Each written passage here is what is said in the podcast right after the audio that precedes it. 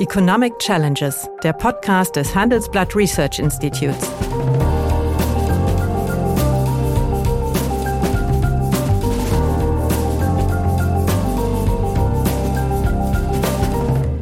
Bert Röhrup, der Chefökonom des Handelsblatts, diskutiert mit Michael Hüter, dem Direktor des Instituts der deutschen Wirtschaft, wöchentlich aktuelle wirtschaftliche Herausforderungen. Für Deutschland wie für die Weltwirtschaft aber einen Inflationsschub wird es geben. Das deutsche Geschäftsmodell es hängt ja nicht an Russland. Volkswirtschaftlich ist Russland für uns unbedeutend. Heute notiert vorbörslich der DAX im Plus. Die Börsen äh, sind ehrlich gesagt der Bereich, der mir am wenigsten Sorgen machen. Ja, hallo, guten Morgen, meine Damen und Herren. Hallo, lieber Michael. Lieber Bert, ein betrübter Gruß aus Köln wie war. Ja, heute äh, wollten wir ja eigentlich über die Ökonomie des Karnevals sprechen, aber ich würde sagen, vor dem Hintergrund der aktuellen Ereignisse wäre das kein adäquates Thema. Und äh, die geopolitisch und weltwirtschaftlich wichtigste Frage, die man sich zurzeit gegenwärtig stellt, ist ja eigentlich die folgende. Putins Verhalten erinnert zumindest mich an das eines wilden Tigers im Käfig, äh, der da irgendwie raus will oder vornehmer formuliert, Putin fühlt sich als Herrscher einer großen Nation, einer Weltmacht, der oder die von der westlichen Welt äh, nicht akzeptiert wird, namentlich von den G7, die ja mal G8 waren und da hat man ihn ja eliminiert im Zuge der, der Krim-Krise.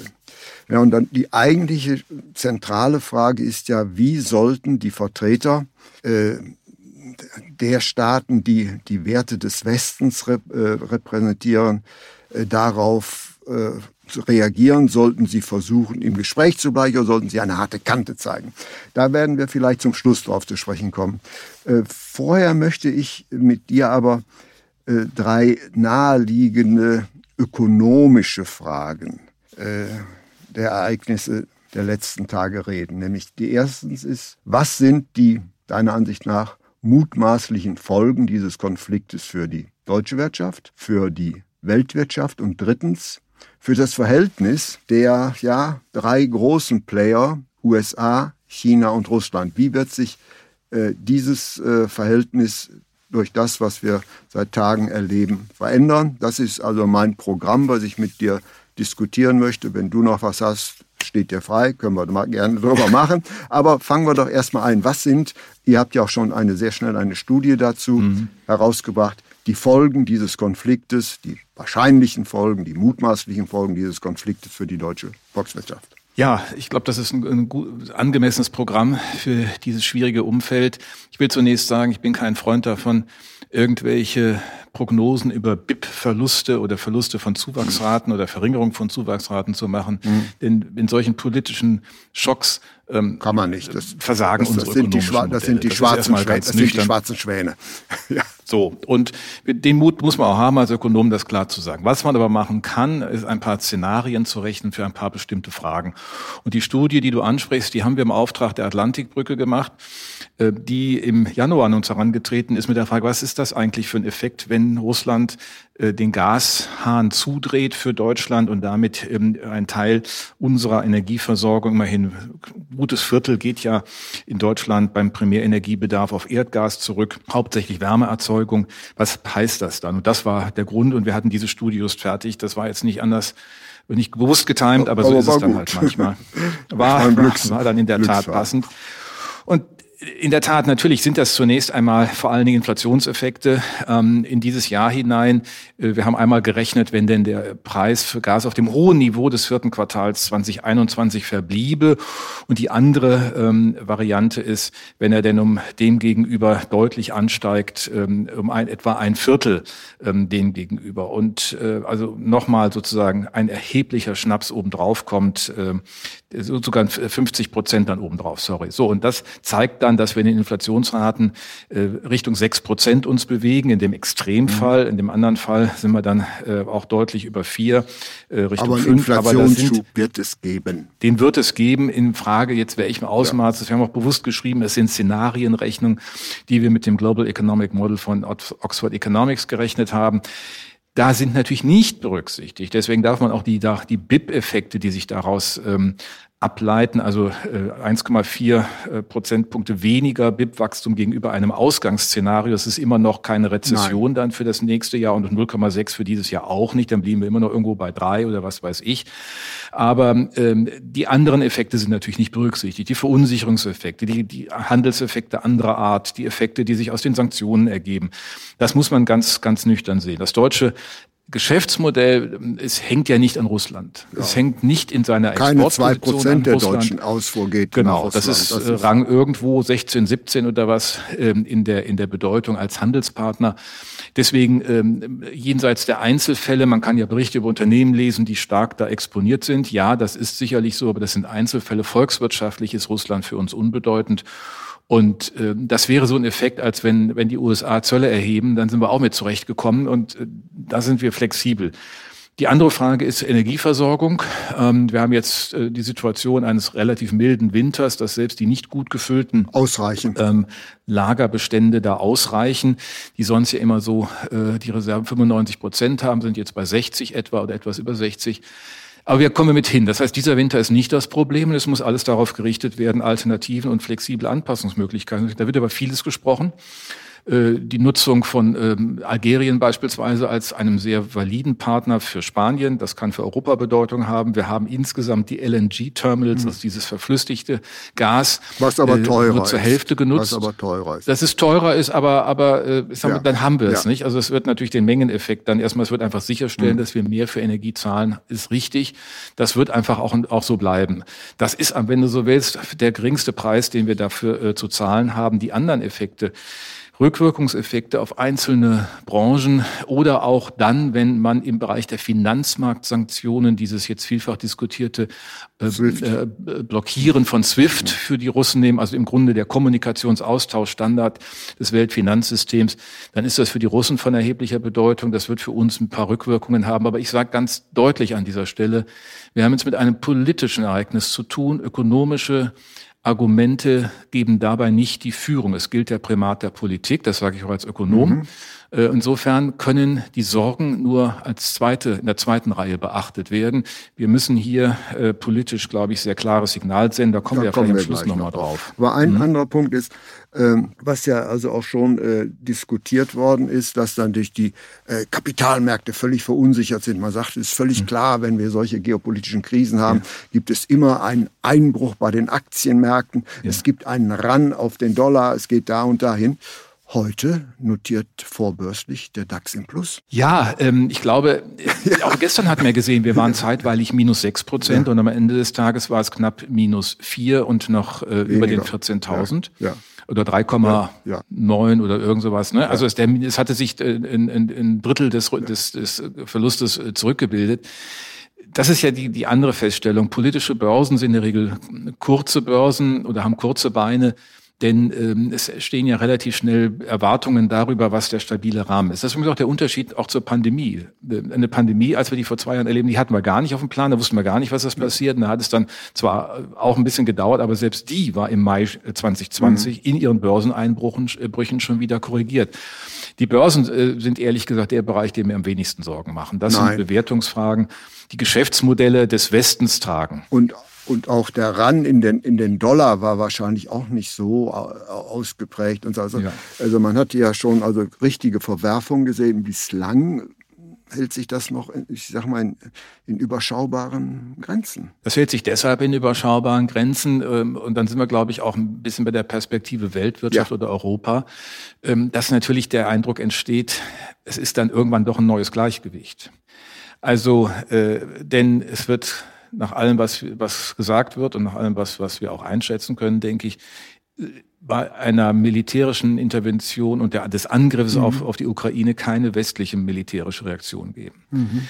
Was er also im Grunde macht, dieser Potentat äh, im Kreml, äh, sein ohnehin ihm zugerechnet, von ihm, ihm zugerechnet, Russland zugerechnetes Interessengebiet als Einflusssphäre äh, sozusagen äh, komplett unter die Fittiche zu nehmen, äh, um das mal zurückhaltend ja, zu formulieren. Also, also Weißrussland, Ukraine, Russland wieder zum alt, zum zaristischen so, und Belarus Reich, ist ohnehin ja. mit dem, mit dem anderen äh, Verbrecher ja. an der Spitze, mit Lukaschenko auch ähm, äh, ohnehin dabei. Das heißt, er macht im Grunde nichts anderes, jetzt mal aus seiner Sicht. Ähm, und das ist auch das, was, glaube ich, die Kapitalmärkte am Ende unterstellen. Er zieht eine Grenzziehung dahin. Äh, da ist ihm alles, der Preis ist ihm auch völlig egal, denn darüber müssen wir, glaube ich, auch noch einen Moment reden. Er ist ja in der Tat auch ökonomisch nicht schnell zu schwächen. Also wenn SWIFT rausgeht, schon. Sehr das hätte viele, wir haben sehr viele Währungsreserven. Genau. Die Staatsverschuldung ist dramatisch zurückgefahren. Fast könnte ja. man meinen, das ist langfristig geplant. Also die äh, russische Ökonomie ist ziemlich resilient geworden. Also, wenn wir mal sagen, nicht die Ökonomie, da würde ich dir widersprechen, Na, sondern der staatliche Handlungsraum. Ja, gut, aber das, die 56, er hat, er hat nur 56 Milliarden Auslandsschulden. Er ja, hat 630 ich, Milliarden ja. also das, Devisenreserven. Das nennt, sich, das nennt sich eigentlich resilient. Er, er ja, kann von den Finanz, richtig, aber er kann von den Finanzmärkten nicht attackiert werden. Zumindest nicht kurzfristig. Ja. Aber wenn wir ihn bei SWIFT rausnehmen, wäre auch kurzfristig das, das getroffen, wäre weil dann, das ist aber der, da der Handelsunterbrechung wäre extrem. Da wären wir aber auch natürlich massiv getroffen. Und interessanterweise, Gut, darum hat man ja bislang einen sehr großen Bogen gemacht. Das heißt, wenn wir ganz ehrlich sind, äh, man hat, äh, sagen wir mal, äh, immer noch den dicken Boxhandschuh über der Eisenfaust gelassen äh, bei den gegenwärtigen Sanktionen. Die sind ja. nicht hart. Nach einer kurzen Unterbrechung geht es gleich weiter. Bleiben Sie dran. Ich bin Dr. Falk Stierkart und leite ein medizinisches Versorgungszentrum in Erlangen. Der Job als niedergelassener Arzt ist nicht unattraktiv, aber er scheitert oft schon an der Wurzel.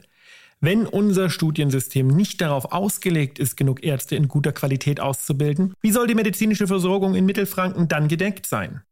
Die besondere Nähe der niedergelassenen Haus- und Fachärzte ist in Gefahr. Was die Gesundheitspolitik jetzt dringend ändern muss, erfahren Sie auf rettetdiepraxen.de. Die sind nicht wirklich hart, äh, die sind im Wording hart, die perlen auch sicherlich kurzfristig an ihm ab. Aber äh, eines ist auch klar, mittelfristig tritt dann zum Vorschein, was wir ja schon verschiedentlich diskutiert ja. haben, dass die wirtschaftliche Struktur die, äh, die Angebotsseite, die Produktionsstruktur der russischen Wirtschaft ein einfach ein, äh, ein völlig unattraktiv ein vormodernes ist. Land. Das ist in wirklich, wo man, man muss schauen, nicht 60 Prozent der Exporte sind ja Rohstoffe im mhm. weitesten Sinne.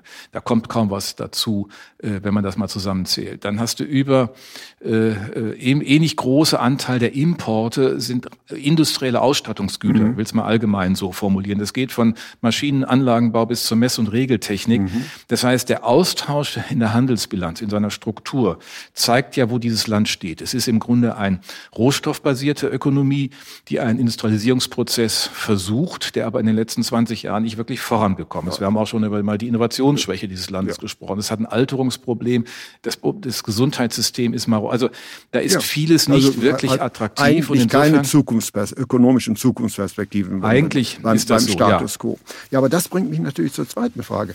Bislang war das Verhältnis von Russland und China durch eine gewisse Ambivalenz gekennzeichnet. So richtig befreundet war man nicht. Äh, mhm. Das ändert sich und was mich irritiert ist, wenn man die Kommentierungen von China liest über das, was in den letzten Tagen passiert ist, da ist nicht von Aggressor die Rede und sowas ist also irgendwie so, doch irgendwie so eine, eine stillschweigende Annäherung äh, kann man, kann man daraus lesen. Glaubt China, äh, in Russland, sagen wir mal, einen Partner in dem sich abzeichnenden größeren Konflikt äh, mit den USA zu finden. Das ja, aber was will man denn mit Russland an der Seite? Denn äh, ökonomisch ist es schwach. Ja. Politisch ist es aufgeplustert, dieser präpotente Typ, der da im Kreml rumsitzt und ja im Grunde, äh, also das ist ja, wenn man auch dieses, sich das anhört, diese Rede ist ja irgendwie irre. Ich, deswegen ist auch mir völlig absurd, wenn Leute am Anfang jetzt irgendwie Putin zu verstehen und das in rationale Kriterien einzubauen. Das hat überhaupt gar kein, äh, keine Perspektive. Der Mann ist, glaube ich, wirklich völlig out of range. Und äh, das ist auch etwas, was am Ende Chinesen auch nicht so richtig wollen. Was die Chinesen aber immer machen, ist, dass sie sich natürlich nie mit einer Gemeinschaftsposition äh, des Westens mal einfach eben andocken. Da muss schon ganz anderes mhm. passieren. Und insofern ist das so eine Zwischenhandlung. Das haben sie heute gesagt, ja, sie würden auch Getreideimporte aus, aus Russland äh, annehmen. Das mag alles sein, aber letztlich haben sie eine, keine wirkliches vergleichbares ökonomisches Interesse. Das ist nicht der Partner auf Augenhöhe. Also es ist ja nur der Rohstofflieferant. Also es, am Ende äh, wissen die Chinesen auch, dass sie da anders mit umgehen können. Und sie werden sehr genau schauen, wie der transatlantische Westen seine Reihen schließt. Wenn das robust ist, dann werden sie das auch zur Kenntnis nehmen und äh, dem nicht sich entgegenstellen. Ich glaube nicht, dass sie Russland dann als validen Partner sehen, zumal keinen Halbirren. Ja, gut, aber äh, davon müsste, müsste man, da sind wir ja beim Punkt, da müssten ja eigentlich bei den Reaktionen des Westens noch etwas nachgelegt werden, nicht wahr? Ja, deswegen ja. Ähm, auch meine eben meine klare Aussage ja. ist, man muss die ökonomischen Wirkungen zwar sehen und man kann auch klug fragen, was trifft ihn sehr viel stärker als es uns trifft, aber die Feststellung, dass es auch uns treffen wird, ist unvermeidbar. Ja. Das hat gestern ja auch, wie ich fand, in aller Klarheit äh, Bundesaußenministerin Annalena Baerbock gesagt. Erstaunlich. Ähm, wir, ja, das war aber völlig realistisch, denn es ist doch ganz klar, jeder jeder, jeder Verlust an Kooperation Jetzt ob über Krieg, über äh, Kalten Krieg, mhm. über, über Handelskrieg, wie auch immer, oder über Sanktionen, betrifft immer alle. Ja, und dann guckt man, dass man die Kosten möglich hat ungemein an Statur, hat, hat, hat, Frau Baerbock, um das einzuschieben, hat mein, in meinen Augen stark an Statur gewonnen dadurch. Also sie, sie war präzise ja. und sie hat sich da auch nicht aus der, aus der, hat auch klar gesagt, ich bin hier belogen worden. Ja. Wir haben noch am, vor kurzem hat sie mit also sie hat eigentlich von Lüge und Trug gesprochen und das ist auch richtig. Wir haben, es haben überhaupt gar keinen Grund, irgendwelche diplomatischen Samthandschuhe anzufassen, wie es manche da äh, immer noch vortragen, auch in der Medienszene. Da ist man ja schon ein bisschen überrascht, was da für Argumente kommen. Aber ich will nur sagen, der Punkt ist, glaube ich, den müssen wir uns klar machen. Wir werden auch einen Preis dafür ja. zu zahlen haben. Wenn wir, wir, wir sind dankbar und froh, dass es keine militärischen Handlungen gibt, die uns einbeziehen, aber wir werden natürlich ökonomische Kosten haben und die müssen wir auch tragen. Die machen wir am Ende auch nicht Sorgen. Ich glaube, der große Fehler, wenn man das historisch einordnet, den solche Figuren wie Putin, und da will ich jetzt wirklich mal auch die Reihe mit Hitler aufmachen oder anderen, ist ja immer, dass sie am Ende die Kraft der Demokratien unterschätzen. Das heißt immer, aus deren Sicht sind das irgendwie sich selbst befassende, streitorganisierte Strukturen, mit denen sie nichts anfangen können. Und dann unterschätzen sie letztlich die, A, die aus der politischen Bindung und mhm. aus der Ermächtigung der Menschen kommende Möglichkeit und aus der ökonomischen äh, Dynamik einer Marktwirtschaft, mhm. die nun mal zur Demokratie gehört. Und das ist etwas, was da immer unterschätzt wird. insofern wird langfristig, äh, wird Russland einen ökonomischen Niedergang erleben. Das wird keine Erfolgsgeschichte Nein, also für ihn werden, aber es wird länger länger dauern. Es wird länger dauern, weil er einfach vorbereitet ist. Du hast es angedeutet, aber das muss man auch noch mal sagen. Die Jahre seit der Annexion der Krim, die ja auch vielfach was da alles für Geschichten erzählt wurden in Deutschland, von Helmut Schmidt bis allen anderen das ist ja alles historisch irgendwie so und das war auch mal anders und deswegen kann man jetzt hier mal nicht mhm. hingucken. Ja, sorry, ich meine, dann können wir ja auch über absurde Dinge reden. Das ist ja einfach, das ist ja einfach daneben. Gut. Was wir zur Kenntnis nehmen, er geht hier strategisch vor und deswegen werden die Sanktionen nicht kurzfristig wirken, aber wir müssen sie machen und sie müssen auch noch schärfer werden. Und die Frage wird natürlich sein, aber auch die meidet man ja großräumig, war es vielleicht äh, doch äh, ein, ein, Fehler, dass man eben kategorisch die Lieferung von äh, Waffen an, äh, äh, ja, an die Ukraine äh, kategorisch abgelehnt hat? An, an naja, man kann sich auf Deutsch, aus deutscher Sicht zurückziehen, wir machen das immer anders. Wir haben Milliardenhilfen gezahlt, das Land zu entwickeln oder eine Unterstützung dabei zu gewähren. Wir liefern keine Waffen in äh, Kriegsgebiete. Mhm. Nur war es ja eigentlich kein Kriegsgebiet. Also Verteidigungswaffen liefern wir auch ansonsten quer, ja. durch, das, quer durch die Welt. Ja. Also äh, das hat mich hier schon gestört. Ähm, und ich meine, wenn man jetzt zum Beispiel, das ist ja ein Armutszeugnis, hört, dass die 5000 zugesagten Helme mhm. noch, noch, nicht angekommen sind. sind. Nur nach dem Motto, der hätte sich keiner gemeldet. Ja, weil die natürlich auch gesagt haben, was soll man mit dem, was soll man jetzt damit? Aber das macht schon klar, dass wir hier überhaupt nicht mental darauf eingestellt sind. Und ich glaube, das, was Putin wahrscheinlich langfristig nochmal sehr viel stärker spüren wird, das ist jetzt ein solcher Schock auch für ja. die deutsche Gemütlichkeitsgesellschaft und Haltung, dass wir das nicht so durchhalten können. Wir werden es nicht durchhalten bei unserer Transformation. Wir müssen ideologische Positionen beiseite schieben. Wir müssen unsere Energiebasis stärken. Natürlich über den Ausbau erneuerbaren Energien. Mhm. Aber in der Transformationsphase, ja. warum lassen wir nicht die Atomkraftwerke länger laufen? Dann müssen wir halt auch äh, der Kohleausstieg 20 2030, äh, den wir zum Teil ja aus unserer eigenen mhm. Kohleverstromung äh, sozusagen mhm. ja, oder da einsetzen, der wird äh, ja. 2038 bleiben müssen, wie es die Kohlekommission beschlossen hat. Wir müssen einfach jetzt unter mhm. dieser Bedrohungslage ja. uns energietechnisch schnell umstellen. Das ist alles richtig, aber wir müssen die Übergangsphase besser absichern und können nicht auf dieses russische Gas vertrauen. Und zweitens gilt auch, wir müssen mehr Geld für Verteidigung ausgeben. Ich habe das immer in anderen Zusammenhängen gesagt, man kann als globale Wirtschaft nicht auftreten ohne auch sich selbst verteidigen zu können. Das sind 20 Milliarden mehr, die wir aus dem Steuerhaushalt für Verteidigungsausgaben aufwenden müssen. Bin ich fest von überzeugt. Und wenn die Europäer nicht ganz. Da hat ja auch Frau Kramp-Karrenbauer sehr dezidiert ja. Stellung genommen. Äh, leider wird das ja auch leider, so leider durch die Au hat sie es nicht vorher getan, nicht? Ja, ja, genau. Jetzt wird es ja auch von der Regierung nicht ausgeschlossen und das werden die auch tun müssen. Ähm, und man muss sich wirklich mal fragen, ob wir jetzt nicht mal die Stunde der Europäischen Verteidigungsunion haben, die auszurufen, nicht nur in der Beschaffung. Wir geben die Hälfte des Geldes für Verteidigung mhm. aus verglichen mit den USA mhm. und wir haben vielleicht ein Viertel der Schlagkraft. Das mhm. ist ja keine Rechnung, die macht ja keinen Sinn. Dieses äh, Kalkül dürfen wir nicht ohne Frankreich machen. Frankreich wird seine Force de Frappe nicht einer europäischen äh, Armee unterstellen. Ein, also äh, Frankreich äh, hat ja, hat ja im, war immer ein deutscher Partner, aber Frankreich hat natürlich immer auch seinen eigenen Weg gemacht. Es war im, im mhm. Weltsicherheitsrat und Atomwaffen. Und äh, glaube ich, diese, sagen wir mal, Standalone-Position, die Frankreich in der gegenwärtigen äh, EU hat, da Großbritannien raus ist, wird Frankreich meines Erachtens nicht aufgeben. Das mag sein, das, das hast ein überzeugendes Argument. Auf der anderen Seite haben wir gemeinsame Kurs und ja. wir haben gemeinsame Strukturen. Also ja. da ist Frankreich dann auch, glaube ich, vielleicht pragmatischer, weil am Ende des Tages auch für Frankreich entscheidend ist, ist die Schlagkraft der Europäer zur Selbstverteidigung mhm. da oder ist sie nicht da? Das hilft ja nichts, wenn sie es alleine können, mhm. wenn erstmal alle schon durchmarschiert sind durch Polen und Deutschland. Also ich glaube, die, die, die, wir können auch dabei Geld sparen. Das ist ja der mhm. entscheidende mhm. Punkt. Wenn wir es gemeinsam wenn man standardisiert, hätten, wenn man standardisiert, so, wir haben wir ja x-mal so viele Waffensysteme wie die USA und ja. sowas. Ja, gut. Genau. Aber jetzt, wir haben, es ist ja jetzt im Wesentlichen ein Blick äh, zurück. Jetzt lass uns doch mal ein, einen Blick nach mhm. vorne machen. Jetzt haben wir zwei Szenarien. Putin wird leider, glaube ich, darauf bestehen, dass er die gesamte Ukraine äh, einnehmen muss. Äh, wie sollte man sich erstens kurzfristig äh, verhalten? Waffenlieferungen entfallen nach Lage der Dinge und ähm, wird, sagen wir mal, äh, die Invasion langfristige Folgen in der Ukraine haben? Oder wird da ein schneller, sagen wir mal, Regimeshift vorgenommen? Nämlich, dass äh, Putin dort siegt, ist meines Erachtens selbstverständlich Licht auf der Hand. Ja, aber ich glaube, der Preis wird höher sein, Nein, als, als er glaubt, ja. Ne? Das sieht man ja auch an den Berichterstattungen äh, im russischen Fernsehen. Da werden immer irgendwelche komischen Fotos gezeigt von angeblich sich ergebenden Soldaten, aber das sind irgendwie so Standfotos mhm. ähm, von irgendwoher. Also ich glaube, ähm, da darf man auch nicht verkennen, dass die Ukraine natürlich in den letzten acht Jahren äh, auch äh, die Bedrohung gesehen hat und, und, und investiert hat. hat aber auch aufgerüstet, hat auch ja, also ja. gut trainiert äh, sind sie schon. Ja, aber ist eigentlich meines Erachtens nur eine Frage der Zeit. Ja, das bleibt richtig. Also das, das ja. würde ich auch so einschätzen. Aber es wird trotzdem teurer für ihn und es wird dauerhaft kein Vergnügen. Denn jedenfalls in der, in, im westlichen Teil der Ukraine, die christlich geprägt ist, wo auch sozusagen, aber das sind mhm. auch die anderen, sind ja nicht alle irgendwie dem hm. Donbass gefolgt mhm. im, im mittleren Bereich der Ukraine.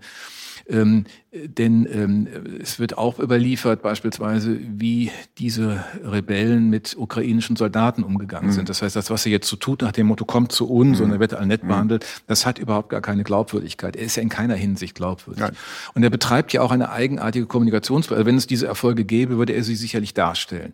Das wird aber nur erzählt und nicht wirklich dargestellt. Also insofern glaube ich, wird es teurer und wir werden fortlaufend, wenn sie auch da Probleme haben. Es wird Separatisten geben, es wird ähnlich wie in Tschetschenien einen wahrscheinlich ewigen Krieg Krieg geben, mhm. im Sinne einer Rebellenreaktion, die dann auch immer äh, sozusagen weitere äh, Probleme für ihn bereitet. Und äh, also auf jeden Fall, glaube ich, wird es halt nicht so kostenlos, wie er meint, dass es ähm, dann vonstatten geht.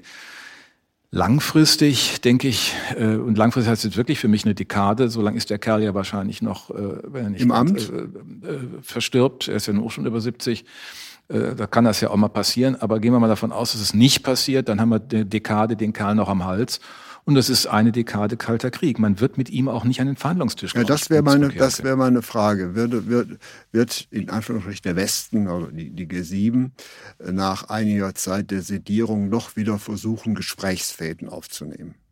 Bislang hat man das ja des Öfteren gemacht. Ja, und, äh, und, und Macron hat ja auch äh, ja. gestern mit ihm telefoniert, ja. ohne jedes Ergebnis. Ja. Ich glaube, dass ehrlich gesagt nicht, aber da wird vielleicht die Entwicklung eines Besseren belehren.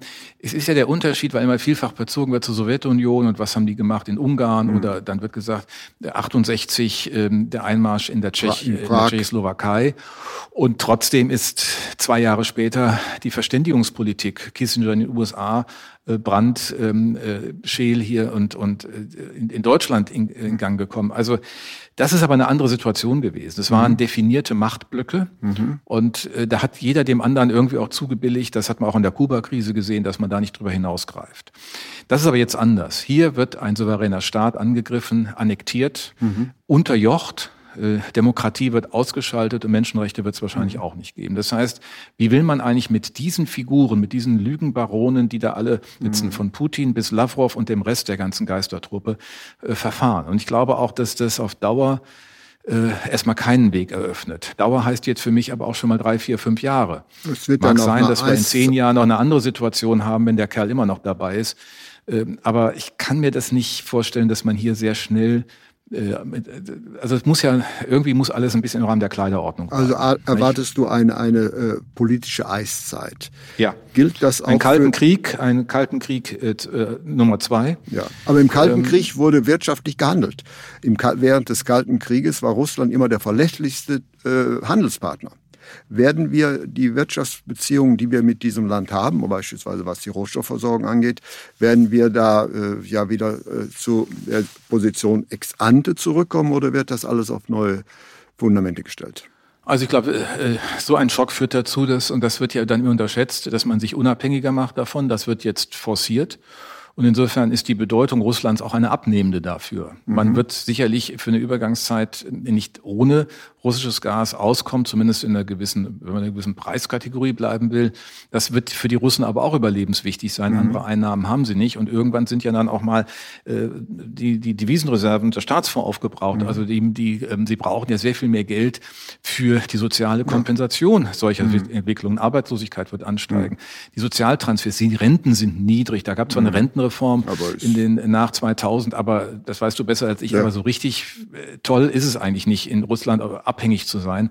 Äh, das ist schon besser, man ist Oligarch. Nicht? Und mhm. diese Ungleichheit, diese extreme Ungleichheit ja auch der Einkommensverteilung ist ja auch dokumentiert. Das ist ja auch ein internes Problem.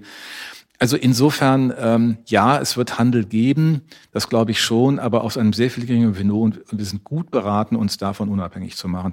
Und so ein Schock führt ja dann auch zu Anpassungen, die manchmal dann schneller stattfinden ja. als äh, alle Richtig. Erwarten. Und äh, wenn man ganz realistisch ist, jetzt wage ich mal eine Prognose, mhm. der Fahrplan der deutschen Klimawende wird überarbeitet werden müssen. Was hältst du davon? Ja, also ich meine, wir brauchen, ich habe wir brauchen in der Übergangszeit äh, einfach ja, unsere wird auch, Ressourcen. Wird auch nicht in, in den Zeitraum wird es nicht, wird's nicht klappen.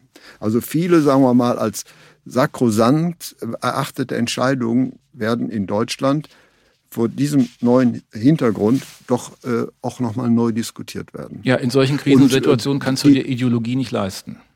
Na, und bislang machen äh, die grünen Minister eigentlich einen sehr, sehr guten Job. Ja. Also das muss man sagen. Und ich glaube, äh, es wird durchaus so sein, dass, sagen wir mal, äh, der Koalitionsvertrag, dass dort einige Ziffern doch überarbeitet werden. Ja, dass also diese Transformationsphase einfach auch eine andere, eine andere ähm, ähm, äh, sagen wir, Zeitfahren hat. Und die, nochmal die Übergangsphase, ich habe gesagt, wir müssen einfach ganz nüchtern fragen, was machen wir denn? Sollen wir, sollen wir die Atomkraftwerke länger laufen lassen? Ähm, wie ist es mit dem Kohleausstieg und wie forcieren wir mhm. das? Wir müssen dann aber auch mhm. wirklich jetzt mal vorankommen mit der Beschleunigung der Planungsgenehmigungsverfahren, damit das Südlink beispielsweise, äh, dass die Netzinfrastruktur, die Leitungsinfrastruktur steht, damit dieser Ausgleich stattfinden kann.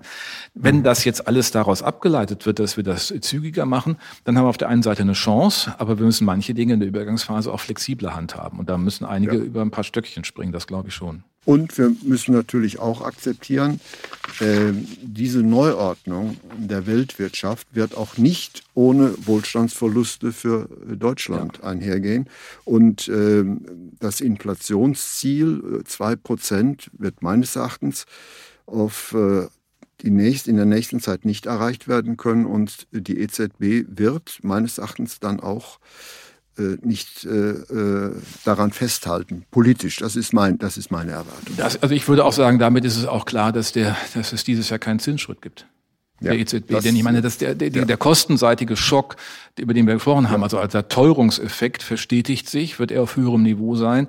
Ähm, das kann die, ähm, in einer solchen Unsicherheitsphase wird die EZB das nicht bekämpfen wollen und auch ja, dürfen. Und man kann die Wachstumsabschwächung, die wir zweifellos haben werden, nicht nur noch beschleunigen genau. durch einen gegenwärtigen Zinsschock. Und hier stellt sich natürlich für die Frage, ähm, wir haben natürlich ein Trade-off zwischen Inflation, Wachstum und Beschäftigung und die Koordinaten mhm.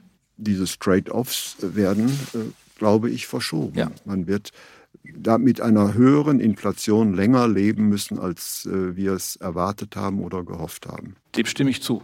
Dann hast du das letzte Wort und ich bedanke mich. Ich danke dir. War sehr interessant. Okay. Ja, meine Damen und Herren, wenn Ihnen ja, die Gespräche, die wir führen äh, über ökonomische Themen, gefallen, dann habe ich da noch ein neues Angebot für Sie, was Sie interessieren könnte. Nämlich mehr aktuelle Wirtschaftsinformationen finden Sie unter handelsblatt.com slash global und natürlich äh, in den einschlägigen Hinweisen in meinem wöchentlichen Newsletter der Chefökonom. Liebe Hörerinnen und Hörer, wenn Sie Lob, Kritik oder Themenwünsche haben, dann schreiben Sie uns doch gerne oder schicken Sie uns eine Sprachnachricht an chefökonom@handelsblatt-research.com. Die Adresse finden Sie auch in der Folgenbeschreibung.